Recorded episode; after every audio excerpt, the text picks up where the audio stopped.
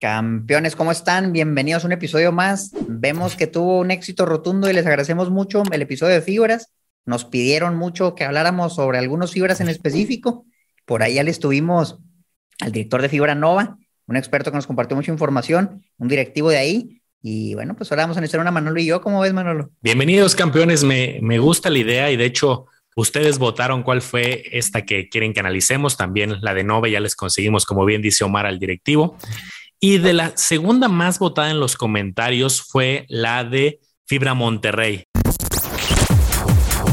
Bienvenidos a Campeones Financieros. Campeones Financieros. Donde Manolo y Omar hablaremos de finanzas. Este episodio está patrocinado por la comunidad privada de Manolo y Omar en Discord donde vas a encontrar lives mensuales, noticias, reportes de acciones y ETFs, calculadoras privadas y el total acceso para que puedas preguntar lo que gustes a Manolo y Omar. Te invitamos a que te unas. Dejamos los enlaces en la descripción de este episodio.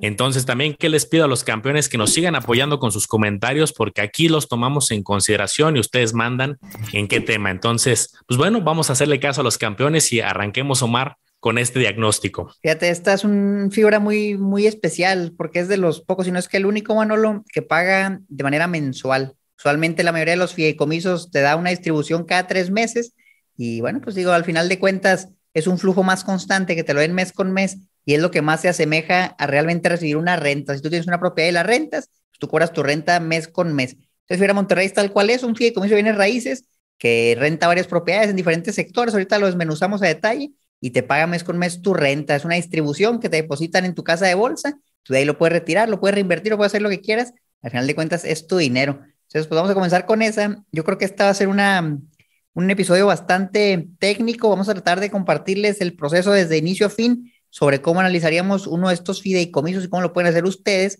y no nada más este, sino replicar el procedimiento con cualquier otro fideicomiso que les guste.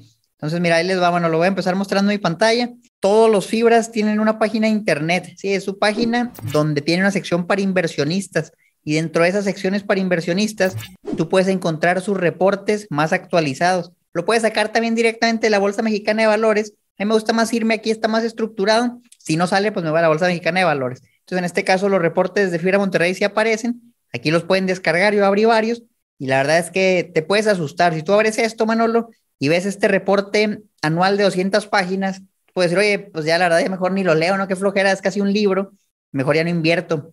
Y sí está largo, pero realmente hay otras presentaciones más ejecutivas que traen toda la información necesaria para que tú puedas, por ejemplo, leer un reporte de 21 páginas. Mira, esto ya es una chulada, muy gráfico, muy visual, y tener una buena referencia, complementarlo con otros, otros métodos de investigación, leer tal vez si quieres el anual, el trimestral, buscar datos de otro lado y con eso tener un panorama completo, ¿cómo ves? Totalmente, Omar. Yo creo que ya si vas a invertir cantidades fuertes, pues vale la pena dedicarle al reporte anual. También hay secciones que a lo mejor no son tan relevantes para ti, pero al menos ahí están los estados financieros, información muy valiosa y creo, Mar, que vale la pena esa presentación que acabas de descargar de los 20 páginas, que le echemos un ojo, la vayamos peloteando, platicando y ver qué para ellos es lo más importante, porque nos lo están dejando en ese reporte ejecutivo. Entonces, si podemos compartir, Omar, esa, esa presentación y la vamos comentando. Ahí les va, a ver, este es el reporte en español, está la versión en inglés, pero esa no la vamos a ver, esta es la versión en español más fácil. Entonces, usualmente te dicen quién es el equipo directivo. Esto es importante. Muchas veces tal vez lo puedes pasar de alto y, te lo salteas, pero realmente a mí me gusta mucho entender quiénes dirigen este fideicomiso y cuánta experiencia tienen, porque al final de cuentas estas personas que ves aquí van a tomar las decisiones que van a decidir el rumbo del fideicomiso. Entonces, si ellos toman buenas decisiones, a ti te va a ir muy bien como inversionista. También si toman malas decisiones, a ti te puede afectar. Entonces, si te digas, son puras personas que ya se ve que tienen buena experiencia y su texto bien, bien lo dice, experiencia de 20 años, de 25 años, de 25 años en el mercado de real estate, en el sector financiero, en el mercado de capitales. Entonces, cada quien tiene un puesto específico, ¿no? El director general, el director de operaciones y el director de finanzas. Son personas que llevan siete años en Fibra Monterrey prácticamente desde que le hicieron, Manolo, y ahí siguen. Entonces, bueno, pues son personas que se ven muy experimentadas. Ahí si las quieres buscar, los puedes buscar a lo mejor en LinkedIn, a ver si los encuentras, campeón. Tiene bastante información muy gráficas estas presentaciones, mira, se me hacen muy, muy gráficas porque aquí viene información, una bomba de oro, una bomba de oro en una sola página como por ejemplo, ¿qué puedes encontrar? Puedes encontrar cuánto valían las propiedades en diferentes años y cómo ha ido subiendo con el paso del tiempo el valor de, los, de las propiedades. Esto es importante entenderlo. ¿Quién determina el, valor de los inmuebles o cómo determinas el valor de, de, una torre de oficinas, de un centro comercial? La verdad es que no es un trabajo sencillo. Por ahí nos han hablado los expertos de diferentes metodologías, pero básicamente todos los fideicomisos de bienes raíces tienen a un auditor externo que va a ir checar y va a evaluar las propiedades por ellos. Porque imagínate, lo que yo fuera el dueño de este fideicomiso y yo mismo evaluara mis propiedades. Que te voy a decir, oye, mis propiedades están bien caras, tienen un valor bien alto, ven, invierte conmigo, están bien caras mis propiedades y tú puedes beneficiarte de eso. Y pues a lo mejor se pierde ahí la objetividad. Cuando tienes un auditor externo, ya no eres tú el que decide, sino que ya es la persona o el comité experto, la institución experta, que vaya a auditar las propiedades. Se habla de repente, Manolo, oye, que hay algunos fibras que hacen las cosas medio raras y y que si, si tú no me das un buen valor de propiedades, yo ya no te voy a contratar y me voy a ir con otro auditor. Pero bueno, pues es la, la especulación. La teoría te dice que, que, eso es muy bien para el inversionista porque ya no eres tú el que te evalúa, ya es alguien más que lo está haciendo por ti. Sí, y fíjate qué, qué datos tan valiosos, muchos de los que comentamos en el video introductorio de fibras, que si no lo has visto, te sugiero que lo hagas después de este porque ahí vienen como las bases. El número de propiedades, fíjate cómo va evolucionando. Hablamos de un 2014, 2015 con nueve propiedades, 22 propiedades. Entonces imagínate en ese momento, a lo mejor decías, oye, pues es una fibra relativamente joven, es muy chica, solamente nueve propiedades, y ahorita ya hay una evolución de 60. Entonces, este es uno de los motivos, a pesar de que las fibras son de largo plazo y muchos inversionistas hacen este hold con, eh, con fibras, recibiendo eh, de manera constante la parte de los eh, retornos o los dividendos. Fíjense cómo es importante echarle un ojo para ver qué hay de nuevo, qué propiedades se sumaron y cuáles salieron dentro del portafolio. Por consiguiente, también el ABR, el área bruta rentable en metros cuadrados va a ir cambiando. Es lógico, entre más propiedades también va a ir evolucionando el área bruta rentable. Y ahí hay muchas métricas, el famoso EBITDA, el famoso NOI que comentamos, el FFO, bueno, aquí la, versión ajustada. Todas estas métricas que ahorita profundizaremos un poco son de las que te comentamos en el otro episodio y aquí ya están calculadas para ver sobre todo si se están deteriorando o está mejorando. Y fíjate, la última columna, Omar, chulada, te dan la rentabilidad por el lado del dividend yield. Acuérdense que esta es una simple división de cuánto están otorgando de dividendo con respecto al precio. El precio ha ido cambiando de hecho, ahí, nos ponen hasta la evolución del precio 12.20, 11.85, 11.93, bastante constante por el lado del el precio y ese sería el equivalente en porcentaje del dividendo que se ha recibido. Hay algunos años que es bastante atractivo. Por ejemplo, un 2019. Fíjate, Omar, qué curioso, 2019, que en estrategias de renta fija estaban muy castigadas. Hablamos, por ejemplo, de un CETE de algunos bancos con un 2%, 4%, 5%, y aquí en el caso del dividend yield, un 9.4, 8.7, si bien no es garantía de que el pasado garantice el futuro, pero la historia nos está enseñando que ha sido bastante interesante. Sí, no, la, la verdad es que ese rango bastante sano, lo mínimo de 6.7, lo máximo de 9.4, pues por ahí anda, 7, 8 realmente la tasa de CETES, pues ahorita puede ser alta, la puedes ver y hoy está el 7, 7 un año me paga el 8%, ¿por qué invertiría en un fideicomiso que me da ahorita el 7.7? Pues a lo mejor ahorita no es tan atractivo, pero el día que el CETES esté dando el 4% y aquí te ofrezcan el 8%, bueno, te lo ofrezcan, sea el histórico, pues ya, ya la cosa cambia. Entonces el, el problema es que con los instrumentos de renta fija las tasas cambian mucho, pero en los flujos que tú recibes por el arrendamiento no es tan variable, usualmente ves un buen incremento. Aquí se ha deteriorado un poco, pero pues bueno, es, algo estable. El precio, como ves, se mantiene bastante consistente. Si, tú ves el precio, por ejemplo, aquí en la gráfica, pues realmente por ahí se mantiene en el mismo rango, sube, baja, sube, baja. Es un precio bastante estable. Entonces, ¿cuál es el, la tirada aquí? Si tú inviertes en Fibra Monterrey, pues tú quieres flujo, tú eres un inversionista que quiere flujo. Aquí los que han entrado, pues no han tenido mucha plusvalía ni minusvalía, pero sí han tenido un buen flujo, un flujo interesante, que a veces viene exento de impuestos, que a veces paga sobre una parte impuestos y está, está atractivo. Esta métrica, recuerdo mucho, bueno, cuando hablamos, hablamos con los de Fibra Nova, nos decían, es bien importante que se fijen en la rentabilidad de la fibra, en la rentabilidad, cuánto están ganando por cada certificado. Y aquí está la métrica, ya te la ponen en bandeja de oro, su flujo libre ajustado por certificado. Lo que nos comentaba el directivo de Fibra Nova era, el flujo tiene que ir aumentando. Y ellos nos mencionaban, oye, nosotros queremos duplicar nuestro flujo para el siguiente año, eran propuestas agresivas. Entonces aquí vamos a ver el flujo de Fibra Monterrey, punto 82, punto 96, estuvo arriba de uno y ya está en punto 90. pues ha estado, diría más o menos, Manolo, no, no, ha habido un gran crecimiento que digamos, se mantiene por lo menos estable. Vámonos para abajo. Vienen información del gobierno corporativo, esto lo mencionan mucho los de Fibra Monterrey. en una ocasión estuve hablando con una persona que trabaja ahí, Manolo, y me presumía muchísimo. ¿Sabes qué? Es que nosotros tenemos administración interna y tú debes fijarte en un fideicomiso de bienes raíces si la administración no es interna o es externa. Cuando el fideicomiso contrata a alguien externo para administrarlo, esa persona gana por una comisión o esa empresa gana por una comisión, usualmente un porcentaje del valor de los activos que se administran. Pero cuando la administración es interna, ahí los incentivos están alineados porque ellos quieren que el inversionista gane. Ellos no quieren su comisión porque ellos ya reciben su pago. Ellos están alineados a que Fibra Monterrey crezca. Ellos en este caso, por eso lo presumen, pues tienen obviamente la estructura interna, la administración interna, y de hecho aquí te ponen, mira, incluso algún desglose de algunas fibras con administración interna. Mencionan Fibra Monterrey, Fibra Educa, Fibra IN, Comité Independiente, y ahí vienen otros nombres. Entonces, interesante. ¿Tú qué opinas de todo esto, Manolo? Sí, de hecho, la, experiencia, ¿no? De ahorita de los diferentes directivos que hemos tenido invitados, pues nos mencionan mucho, ¿no? De este gobierno corporativo, de las reglas, de que tienen gente independiente, tienen especialistas, como lo vimos al principio, que llevan mucha trayectoria dentro de las fibras, pero también traen a gente independiente. Ahora, ¿qué estamos viendo en pantalla? Pues un resumen de las métricas, pero ya alguien que ya quiera meterse a mayor detalle, creo que esto es algo obligado. No solamente quedarse con las propiedades, con el, área bruta rentable que ahorita veíamos, sino dónde están ubicadas. Por ejemplo, aquí podemos evitar el famoso riesgo de concentración. Una fibra que solamente estuviera en un solo estado de la República, pues puede tener riesgos políticos, algo muy específico, ¿no? Que llegara a pasar, algún desastre natural, algo que podría llegar a afectar las propiedades, sobre todo en el largo plazo. Si compras una fibra, es muchas veces para quedártela en muchos años.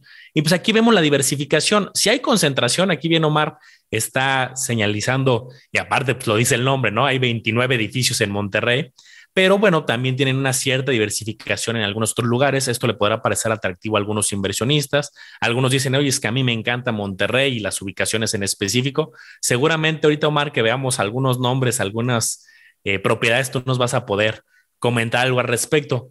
Yo con lo que cerraría esta lámina que es muy, muy valiosa es el porcentaje de ocupación. Es clave echarle un ojo. Por ejemplo, ahí en México hay un edificio que está al 60% de ocupación ese 40% faltante o 38, pues te está pegando indirectamente a ti en tu, en tu bolsillo porque no está rentado. Habría que entender, y yo más que focalizarme en uno en específico, creo que ese dato es muy valioso. ¿Cuál es la ocupación global, en este caso 92.2, y ver la historia. Si el próximo trimestre vemos un 91 y luego un 88 y luego un 85, yo algo diría, ¿qué está pasando y qué están haciendo mal o, qué, o está sucediendo algo con el ecosistema de bienes raíces para que vaya cayendo o mejorando? Bien importante, Manolo, y yo aquí les platico, hablamos también, aquí hemos tenido ya muchas personas importantes desde los fibras con el directivo de Fibra Hotel aquí en el podcast, y él nos comentaba, ¿sabes qué? Es que el sector hotelero ya se está recuperando, y yo metí a ver su reporte, y efectivamente ahí venía una gráfica de la tasa de ocupación,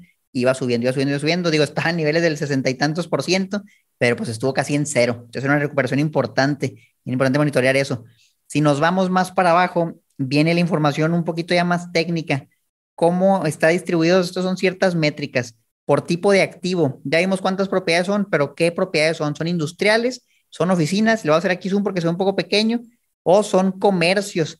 Entonces, fíjate, los colores aquí no ayudan mucho, pero este, yo creo que acá vienen señalizados. Vamos a darle un poquito más para abajo. Aquí está, mira, este se ve mejor. Comercial es nada más 2.7% de la cartera. Entonces, realmente bien poquito. Oye, estoy preocupado porque tiene una plaza comercial. Bueno, este fideicomiso no se enfoca en su mayoría en eso. ¿En qué se enfoca? En oficinas y en el sector industrial. Casi mitad de mitad. 50% industrial, 46% oficinas. Y aquí ya vemos más a detalle lo que explicaba Manolo, el área bruta rentable, qué tan ocupada está. Mira, en las oficinas 77%, en los comercios 98% y en el industrial 97%. Entonces, ¿cuál será esa propiedad en México? Pues probablemente una oficina que tiene esas tasas de ocupación similares a las que veíamos. Y nos podemos aquí pensar de manera económica, oye, ¿por qué? Pues ¿por qué estarán tan vacías las oficinas? Ah, pues porque vino el COVID, a lo mejor las personas tuvieron que trabajar desde casa y tal vez todavía no vuelven al 100% a las oficinas o tal vez ya ni siquiera van a volver. Entonces aquí la primera pregunta que yo me haría, Manolo, sería, ¿será que el sector de las oficinas se va a recuperar? porque si yo creo que no se va a recuperar, no debería estar invirtiendo en fibra Monterrey porque la mitad está en oficinas. Pero si yo creo que el sector de las oficinas posiblemente sí se va a recuperar, que tuvo una caída, pero ya para arriba, a lo mejor no es mala idea. ¿Tú qué opinas de esta diversificación de fibra Monterrey? Sí, qué buen punto, Mar Tocas, porque luego se habla mucho de fibra Monterrey es mixta, fibra Funo es mixto. Y sí, es mixto por que lo estamos viendo en pantalla, no tienen esta diversificación, pero sí, sí vale la pena revisar dónde es preponderante y dónde están esas posibles áreas de oportunidad. Por ejemplo, yo coincido, en las oficinas, al igual que el sector hotelero, van a estar durante, yo creo que varios meses un poco golpeados por el efecto que sabemos. Hay una recuperación parcial. Ahora hay rumores otra vez de que China tiene ciertos, ahí tocando madera, ciertos rebrotes y no sabemos qué pueda pasar. Y creo que el sector industrial pues, ha tenido un crecimiento interesante, es, defensivo y este, hablando en entorno a las fibras, pero hay, si tú quieres algo más industrial, hay fibras que son con enfoque totalmente industrial. Entonces, esta sí te tiene que gustar la parte mixta. Bueno, aquí ya viene un poquito más de información. Ahorita veíamos el mapa, pero si lo quieres ver en una gráfica, por estado. 56% es Nuevo León y luego ya vienen otros como Jalisco, San Luis Potosí. Veamos lo de la ocupación. La moneda, esto es importante. Esto está en términos de ingresos y también otra gráfica que les mostrábamos. ¿Cuánto de sus ingresos está en pesos? ¿Cuántos de sus ingresos están en dólares? Entonces, la gran mayoría de los ingresos de Fibra Monterrey, el 77%, al 31 de diciembre de 2021 estaba en pesos y el 22% estaba en dólares. Entonces también es una renta mixta, pero más cargada al peso. Lo mismo, lo que debes preguntarte aquí es, oye, yo quisiera o estar recibiendo puras rentas en dólares. Por ejemplo, hablábamos con Fibra Nova y decía, yo voy a recibir casi el 100% en dólares en un año. Ese es mi objetivo. Queremos que Fibra Monterrey tiene otro enfoque y no es que uno sea mejor que el otro, pero sí vamos a entenderlo. ¿Sabes qué? Si estoy en dólares, ¿a qué me estoy exponiendo? Si el dólar baja, a mí me puede afectar mi distribución probablemente baje, pero si el dólar sube, tal vez mi distribución sea mayor, me están pagando lo mismo en dólares, lo convierto a pesos y gano más. Viene el perfil de vencimiento de los arrendamientos, cuándo se van a vencer los contratos. Y fíjate qué locura, la gran mayoría de los contratos, por ejemplo, en 2031, el 21% de los contratos se va a vencer. Estamos hablando de que tenemos nueve años para que esos inquilinos dejen de pagar la renta, son contratos que ya están establecidos, que están fijos, y muy probablemente el inquilino ahí va a seguir. Hay algunos que van a vencer pronto, pero digas está bien distribuido, a mí se me hace bastante sano, Manolo. ¿Tú cómo la ves? Por ejemplo, aquí me interesaría hacer en algún momento un zoom de cuántos de estos contratos que vencen en 2022, 23 y 24 son de oficinas. A lo mejor el tema industrial no me preocupa tanto, pero ahorita veíamos que hay cierta debilidad en las oficinas y entonces a lo mejor hay cierta ocupación todavía porque sigue un contrato, pero si en 2022 vence algo importante, este tipo de cosas son las que les debemos dar seguimiento y pues se ve muy bonita la gráfica, ¿no? Pero yo, yo lo que siempre los invito a preguntarse es cómo me afecta en lana eso, cómo le va a afectar a la fibra que me puede impactar el día de mañana en una menor distribución o incluso en una pausa de las distribuciones. Acuérdense que reparten el 95% de la utilidad del resultado fiscal cuando hay, pero puede no hacerlo, ¿no? Nos vamos más para abajo y viene también información muy valiosa. Aquí estamos hablando de la eficiencia operativa y adquisiciones. Entonces vienen algunas métricas que mencionamos el episodio pasado, estaba mencionaba Manolo, el famoso NOI, Net Operating Income, que básicamente después, para medir las fibras se usan métricas muy distintas a las acciones. Y en las acciones a lo mejor nos ponemos a buscar un margen operativo, nos ponemos a buscar el, el price to earnings. Bueno, aquí mencionamos que el NOI es una de las que se utiliza y lo podemos ir monitoreando un trimestre del 2021, el último del año, comparado con el mismo trimestre del 2020, que es lo que tú quieres con este indicador, que sea mayor. En este caso realmente hay, un, por, ciento menos, digo, la diferencia no, no es mucho, 100 puntos base, pero sí debes checarlo. Y si al rato tú ves esto, oye, el ahí bajó a 60%, ahí tienes que preguntarte qué está pasando y a lo mejor empiezas a buscar de dónde viene eso, ¿no? Cómo, cómo lo calculas aquí en los reportes y vas viendo, vas viendo de dónde sale, de qué línea viene la diferencia. Y aquí algo que se utiliza mucho va a ser justo comparar contra el trimestre del año anterior. Eso también sucede mucho en las acciones, pero luego en las acciones también lo comparamos con el trimestre anterior inmediato.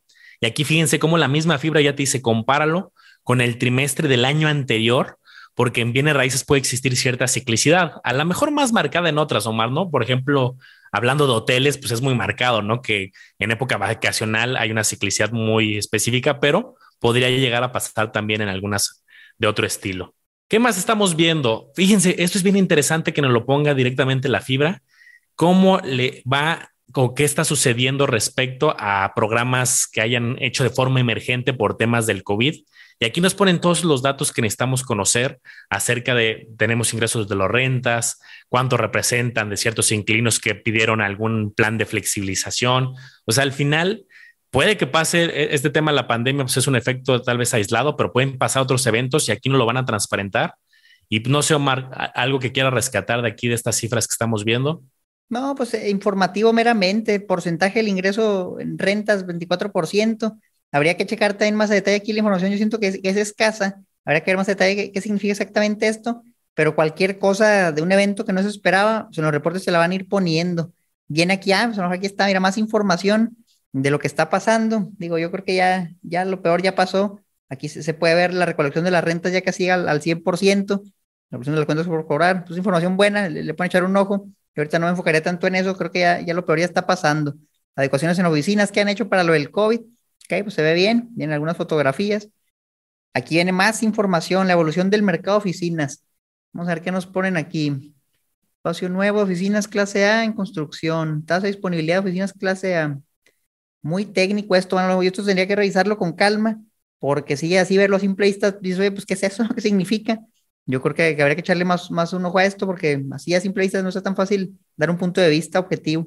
Sí, sin duda. Vamos a continuar con la presentación. Hay muchísima información que vale la pena revisarla con calma. Y creo que aquí, Omar, es donde yo quiero escuchar mucho tu opinión por, eh, sobre todo, las oficinas que estén preponderantes en Monterrey que nos platiques un poco cómo las ves y si son algunos eh, eh, industriales, oficinas que digas esto sí, sí es reconocido y en tu experiencia un poco más cercana, ¿qué opinas? Mira, pues hay varias, no está dice Ciudad de México, Guadalajara, esta sí dice Monterrey, oficinas en el parque. Veo aquí un Epicor, esta me parece que la he visto, si no mal recuerdo, cerca de, de San Pedro, o sea, en Monterrey, cerca de San Pedro, una zona donde hay muchas, muchas torres. Esto a lo mejor no sé si es fundidora, pero lo que sí te puedo decir es, estas calles, si, tú las puedes ver, le voy a hacer un pequeño zoom, están plagadas de carros, son un montón de carriles, son calles muy grandes, entonces es una ubicación muy, muy buena. Y donde hay una torre, usualmente hay varias. Entonces estos fideicomisos se enfocan en construir ahí, son zonas muy buenas, cerca del centro, con buena ubicación y con plusvalía. Es una plusvalía interesante porque todos van construyendo alrededor. Vamos a ver si salen más. Filios, Monterrey, Nuevo León, esta no, fíjate que esta no la he visto, no estoy seguro dónde está, esta se ve industrial, no, no estoy mucho yo cerca de ahí. Guadalajara, Guadalajara, esta creo que es nueva, la de la Perla, creo que la acaban de abrir hace poco. Vienen, pero vean, el tamaño de las propiedades, es importante. O sea, estamos hablando de, propiedades inmensas. Muchas veces me pregunto, no, Mari, ¿y qué diferencia hay entre 100 ladrillos y una fibra? Pues la verdad es que casi que ni son comparables, porque 100 ladrillos son propiedades pequeñas, pero los fibras son plazas enormes, o sea que por, imposible, ¿no? Que tú veas una plaza comercial buscando financiamiento en 100 ladrillos, pues no, porque estamos hablando de, cientos de millones de pesos, sino es que miles de millones de pesos y un local de 2, 3 millones, pues a lo mejor lo vas a ver ahí. No es que uno sea mejor que el otro tampoco, pero sí entender que son activos muy diferentes. Aquí hablamos de, diversificación, de carteras con decenas de propiedades y de qué propiedades eh, hay, o sea, son propiedades a las que acceder por cuenta propia sería imposible. Que si una es mejor que otra, pues ya depende de lo que tú busques. Yo lo veo como el ETF y las acciones, Manolo. Si tú compras un ETF, estás diversificado, tienes muchas acciones y está bien. Y si tú compras una acción, tal vez tú te quieres enfocar solo en una cosa, solo en un sector, solo en una geografía, pues si comprarías en ese caso algo en, en tú compras un local por tu cuenta y rentarlo. Son dos opciones, digo, las dos pueden ir de la mano. Mucho industrial, son, son comercios muy grandes, maquiladoras, fábricas. Entonces, en general, pues digo, de las que vivan, la única que puedo reconocer es esta. Y se ve, ve tú dime, mira, la torresota ahí está, la verdad se ve, se ve muy sólido. Yo, que le recomendaría aquí campeones, por ejemplo, yo, ¿no? Que no soy tan, tan conocedor de, la ciudad, he ido a, Monterrey un par de veces. Y, por ejemplo, voy a poner aquí rapidísimo mi pantalla. Y lo primero que haría, por ejemplo, aquí en la página y en muchos sitios, esto lo van a encontrar en muchas partes de los reportes. Por ejemplo, aquí en la misma página de Fibra Monterrey tenemos eh, esta sección donde podemos ir echándole un ojo por la clasificación. Oye, quiero ver, por ejemplo, las industriales que ya vi que pesa en la mitad del portafolio las fibras y luego me voy con oficinas y comercial, pues a lo mejor no me afecta tanto. De las industriales, pues aquí van a estar los nombres de los portafolios o de los diferentes edificios. Vale la pena hacer toda una investigación, pero por ejemplo, algo que puedes hacer aquí, eh, ellos incluso hasta te ponen una sección de destacadas pero aquí hasta puedes ver en el mapa cuál es la ubicación. Al final, oye, quiero ver, como decía Omar, si están bien ubicadas, quiero ver en qué parte de todo este, de toda la ciudad están, si están más a las afueras. Entonces, aquí podemos ver muchísima información. Y todavía aquí abajo, y hay mucho más eh, detalle en los reportes, pero bueno, esto me gusta que está muy fácil de llegar en la página. Aquí viene el nombre, el portafolio, la propiedad, cuál es su ubicación. Ya vimos que muchos en Nuevo León, pero pueden estar en otros lados. Y este detalle que veíamos a nivel macro hace ratito de área bruta rentable, de ingresos, del cambio del trimestre anterior, aquí ya lo tenemos por propiedad. De tal modo que si tú identificas en cualquier fibra, oye, es que estas tres, cuatro son las más importantes, pues aquí lo podríamos ver, incluso, por ejemplo, por área bruta rentable, podríamos buscar cuáles son de las que tienen un mayor peso, ¿no? Por ejemplo, este primer portafolio tiene un mayor peso. Oye, ¿cómo está eh, cambiando los ingresos? ¿Está disminuyendo eh, los ingresos totales contra el trimestre anterior? O sea, podemos ver toda información a nivel macro y todavía si quieres ser muy quisquilloso, lo podemos ver a un nivel pues mucho más detallado.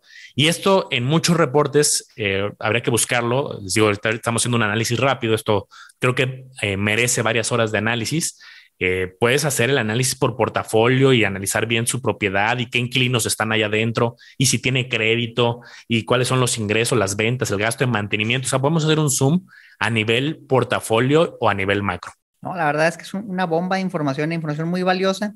Fíjate, viendo la presentación ejecutiva que estábamos compartiendo al inicio, encontré la parte de la deuda. Esto es algo que a mí me gusta cuando voy a invertir en un fideicomiso de bienes raíces, me gusta mucho revisar el tema de la deuda.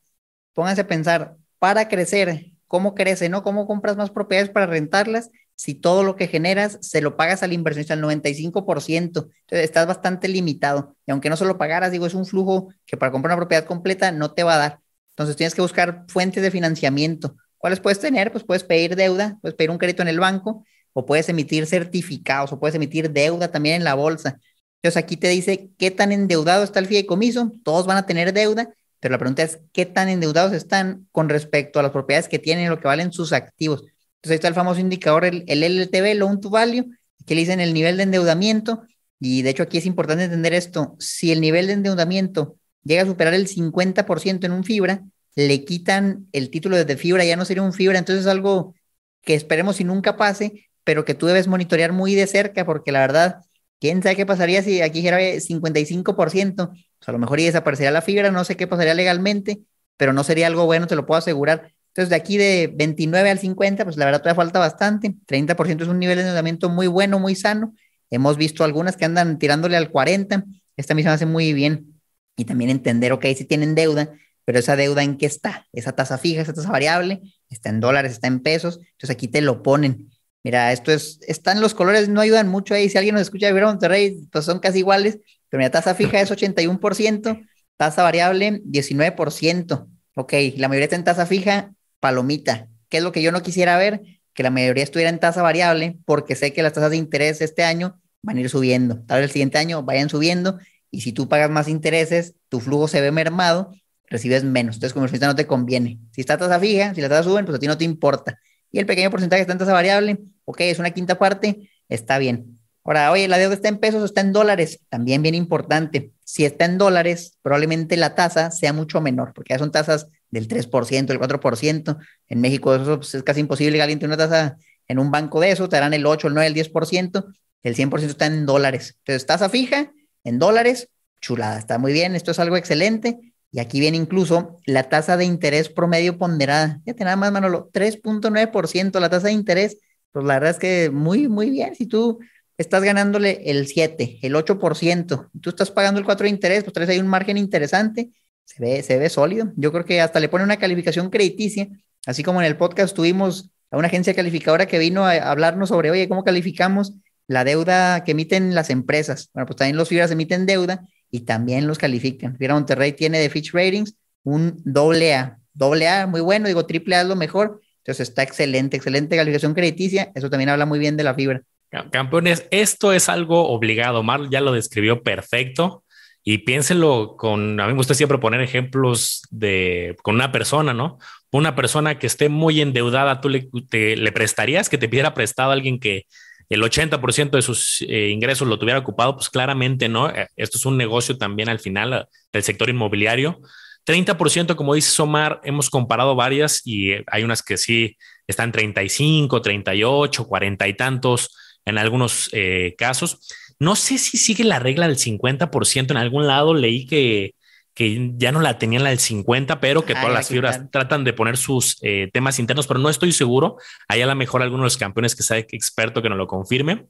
Pero si la mayoría ronda entre un 20, 30, 40%. Hay casos atípicos del 11, del 10, pero también algo que llama un montón la atención es justo las tasas, ¿no? Tienes una tasa de interés alta, ¿en qué te afecta a ti? A lo mejor dices, pues no, no me afecta. Por supuesto que sí, porque antes de llegar a tu pago de distribución mensual en este caso o trimestral en otras, antes pagan intereses. Entonces, empresa que esté muy endeudada, empresa que, bueno, fibra que esté muy endeudada y aparte tenga tasas altas, pues le va restando a lo que te va a quedar a ti como inversionista. Me encanta también lo del perfil que ya comentaste, Omar, también ver cuándo vencen. No es lo mismo si todo el vencimiento fuera ya muy pronto y entonces hay que ver que la fibra tenga pues, la solvencia para pagar y ver cuáles son sus planes a futuro o que tenga deudas a largos plazos. Entonces, eh, muy importante analizar a detalle el plazo por medio de la deuda, cuál es la tasa y que ese nivel esté controlado y de preferente bajo. Vamos a ver qué más nos sale. Tenemos algunas métricas. Ahorita Manolo mostraba una página muy interesante. Aquí parece que viene información similar. Ya las mencionamos, el FFO, el AFFO. Y puedes ir consultando algunos trimestres y cuándo, cuánto va cambiando. Si te interesa la parte de estrategia social, ambiental y gobernanza, también ponen en qué han estado trabajando, qué es lo que están haciendo. Ahí está para que le echen un ojo. Una REIT con código postal mexicano.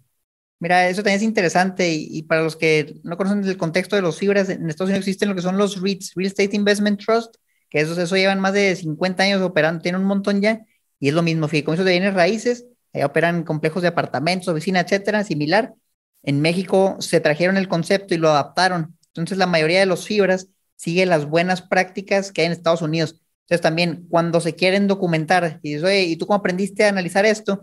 Bueno, es que en Estados Unidos hay mucha información. Yo por lo menos aprendí en inglés, Manolo, con mucha información que encontraba de, los REITs. Vi cómo lo podía aplicar a México y muchos son los mismos indicadores. Entonces por ahí les voy a recomendar un libro, si se quieren meter más al tema de las métricas y todo eso, se llama Investing in REITs, déjenme lo busco aquí para que lo puedan ver. Este libro muy bueno, mira aquí está, Investing in REITs. Ahí me ayudó muchísimo a entender toda la parte operativa de Ralph L. Block, Investing in REITs. Búsquenlo, la verdad, muy bueno. Es un libro muy largo, muy técnico, pero la verdad, si, si lo lees, te ayuda mucho a entender qué es lo que estás analizando, ¿no? Y acuérdate que si, si tú no entiendes en lo que estás invirtiendo, mejor no deberías invertir. Entonces, primero entiende lo que vas a ver porque si ves el reporte, Manolo, y nunca has escuchado del AFFO, del NOI, del NAF, del LTV, vas a decir, Dios, ¿qué es esto?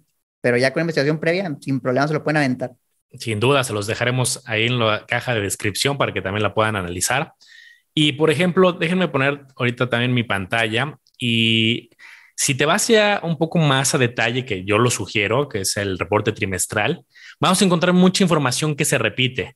Eh, por ejemplo, aquí viene lo mismo, ya vienen las métricas que veíamos trimestre a trimestre, la misma tablita de vencimiento, los contratos. Hay cosas que se repiten, pero también profundiza. Por ejemplo, esto está, está bastante interesante que no se mencionaba en la presentación ejecutiva. ¿Quiénes son los principales usuarios de la fibra? Al final, ¿quiénes están, quiénes están rentando? Y aquí tenemos algunos nombres. ¿Y esto de qué de qué te sirve a ti? Pues bueno, por ejemplo, la confianza de que hay ciertos contratos, que hay empresas serias detrás, quiénes son, cómo le está yendo a esas empresas. Hasta puede ser como un análisis un poco cruzado. Por ejemplo, aquí vemos Cemex, vemos un Whirlpool, vemos Oracle, vemos algunas empresas reconocidas que también hay información disponible. Y por ejemplo, en este caso, en este reporte que estamos viendo, el 18.3% corresponde, insisto, Marto, recomendaciones muy buenas, los colores deberían de echarle un poquito más de ganitas, pero sí se alcanza medio a ver. Whirlpool, por ejemplo, ¿no? 18.3%, le sigue Crisa y así sucesivamente. Entonces, estos reportes, la verdad es que son bastante buenos. La versión ejecutiva es, yo creo que la versión ejecutiva yo la utilizaría como para darle mantenimiento, es decir, ya compré fibras hace unos años y quiero ver qué ha pasado y qué cambios, pero de forma inicial, antes de invertir, yo creo que sí es obligado ver el capítulo donde vemos los términos, ver el capítulo de los especialistas que tenemos de Fibra Hotel, de Fibra Nova, y luego meterte a leer este tipo de reportes. Y, están los mismos conceptos que ya hemos visto, ¿no? Área bruta rentable, el FFO que explicamos a mucho detalle en el episodio pasado. Y así podemos ir viendo más detalles, Omar. La verdad es que eh, nos tardaríamos mucho, yo creo que podría ser un episodio de cinco horas si nos detuviéramos a hacer el análisis a conciencia, ¿no? Aquí lo estamos haciendo en vivo y hay métricas que vale la pena detenernos. Eh, aquí hay, por ejemplo, los cambios de un trimestre a otro de los principales eh, nombres que ahorita veíamos. Aquí podríamos ver una fuga, por ejemplo, ¿no? Si en algún momento vemos que Google pasa a ser aquí del 20 a un 10%, pues diríamos, oye, ¿qué pasó? Crecieron otros eh, otros usuarios o hubo una fuga y los contratos ya no lo renovaron. Hay cantidad de información, la verdad es que para aventar los estados financieros, los gastos, yo creo que Omar, aquí te podrías dedicar, yo creo que así bajita la mano, deberías de apartar unas tres horas para leer bien estos reportes, hacer un análisis a conciencia, llevar un Excelito. Y pues bueno, ahorita no nos da para leer los bullets, pero es la invitación, este es el mensaje que quiero lanzar. No dejes de leer estos reportes, sobre todo cuando es tu primera ocasión de entrada. Sí, no, hombre, no, la verdad es que son reportes extensos y mientras más los lees, probablemente más le vas a ir entendiendo. Lo bueno de esto es que va a ser similar. Si tú ves este reporte y luego vas y te avientas el reporte de, fibra 1, mucho se va a repetir. Así, ah, mira, ya entendí los indicadores, ya sé qué quieren decir. Ya nada más ajusto los números y veo si hace sentido o no. Entonces, buena información. Yo creo que llevamos un buen rato haciendo este episodio, Manolo. A mí me gustaría que los campeones nos dejaran en los comentarios, vayan a YouTube y nos dejen en los comentarios qué les pareció. Es un análisis rápido. Definitivamente con esto no deberías tomar la decisión de invertir o no, pero ya tienes un buen punto de partida, ya sabes interpretar unas métricas como nosotros lo hacemos. Entonces yo les voy a dejar en la descripción los enlaces, Manolo, del reporte trimestral más reciente, del reporte anual más reciente, y yo te diría, vamos a dejarles de tarea a los campeones que lean un poquito, no les digo que lean las 200 páginas, pero échenle un ojo así, una ojeada, 10, 20 páginas que consideren relevantes y nos cuentan qué, qué tal les parece. Sí, sin duda dejamos tarea, mucho que analizar. Ya haremos también alguna dinámica especial para la gente que nos está viendo, que es parte de la familia de Discord. A lo mejor les armamos alguna tablita, algo, algún comparativo, algo que valga la pena, porque la verdad hay muchísima información. Y pues yo invito a todos los campeones también que quieran formar parte de esta familia de Discord. Les dejamos la información abajo. Tenemos un episodio completo de todo lo que estamos haciendo ahí, calculadoras, eh, sesiones en vivo y hay muchísima información también de valor. Por último, Manolo, quisiera decirles quién debería invertir en fibra Monterrey para quién es esto. Mira, lo veíamos al inicio, es un fibra bastante estable en su precio, es un fibra que te paga mensualmente, que te da un dividendo constante entre el 6, 7, 8%, por ahí hasta el 9%. Entonces, si tú buscas un flujo con bajo riesgo, porque hay que entender aquí la tasa mínima de riesgo, cuál es la tasa de CETES, y luego que sigue, pues probablemente las rentas de algún inmueble, el riesgo es bajo porque ahí está el inmueble, y es algo constante. Y luego ya que sigue, pues te puedes ir a lo mejor a deuda corporativa, ya puede ser un poquito más arriesgado, o ya es debatible, que es más riesgoso un fibra o, o, la deuda de una empresa que cotiza en la bolsa de valores. Entonces son de los esquemas dentro de más bajo riesgo, sobre todo porque vimos la calificación crediticia que tiene. Entonces, a mí se hace, si tú quieres un flujo estable, si soy, yo quiero recibir unas rentas mensuales que me pague algo considerable, más de lo que ganaría en yo invertir en una propiedad y rentarla, yo creo que no es mala opción, hermano, echarle un ojo a Fibra Monterrey los campeones la analizarán y nos dirán qué opinan. Sí, sin duda, y comparar, al final pues hay varias opciones. Alguien que quiera un perfil un poco más industrial, pues también seguramente valdrá la pena, Omar, echarnos algún episodio de industriales, si es que a la gente le gusta, donde veamos, no sé, un Terrafina, eh, Nova, alguna que tenga algún perfil, Macquarie, un poquito más industrial. Y comparar, yo creo que eso también es de lo valioso, ya que aprendas a interpretar estos indicadores, pues de repente dado que los recursos son limitados, decir, oye, a ver, ¿dónde voy a meter cualquier cantidad que tengas? Oye, en Fibra Monterrey o en Fibra Nova o en Terrafina o en Danos o en Macquarie o en Funo, pues te metes justo a analizar lo que hemos estado viendo, ¿no? Eh, la relación del loan to value, la tasa de interés, sus propiedades, área bruta rentable, el FFO. Eh, si tú analizas los, el FFO de diferentes fibras, vas a ver que algunos tienen un nivel eh, mucho más elevado que Fibra Monterrey, algunos más bajo. Entonces, de eso se trata, de analizar con métricas, con fundamentos y tomar una decisión informada. Pues ahí lo tienen, campeones. Sigan nuestras redes Campeones Financieros en Facebook, en Instagram, en YouTube, en TikTok. Tenemos una página de internet, campeonesfinancieros.com.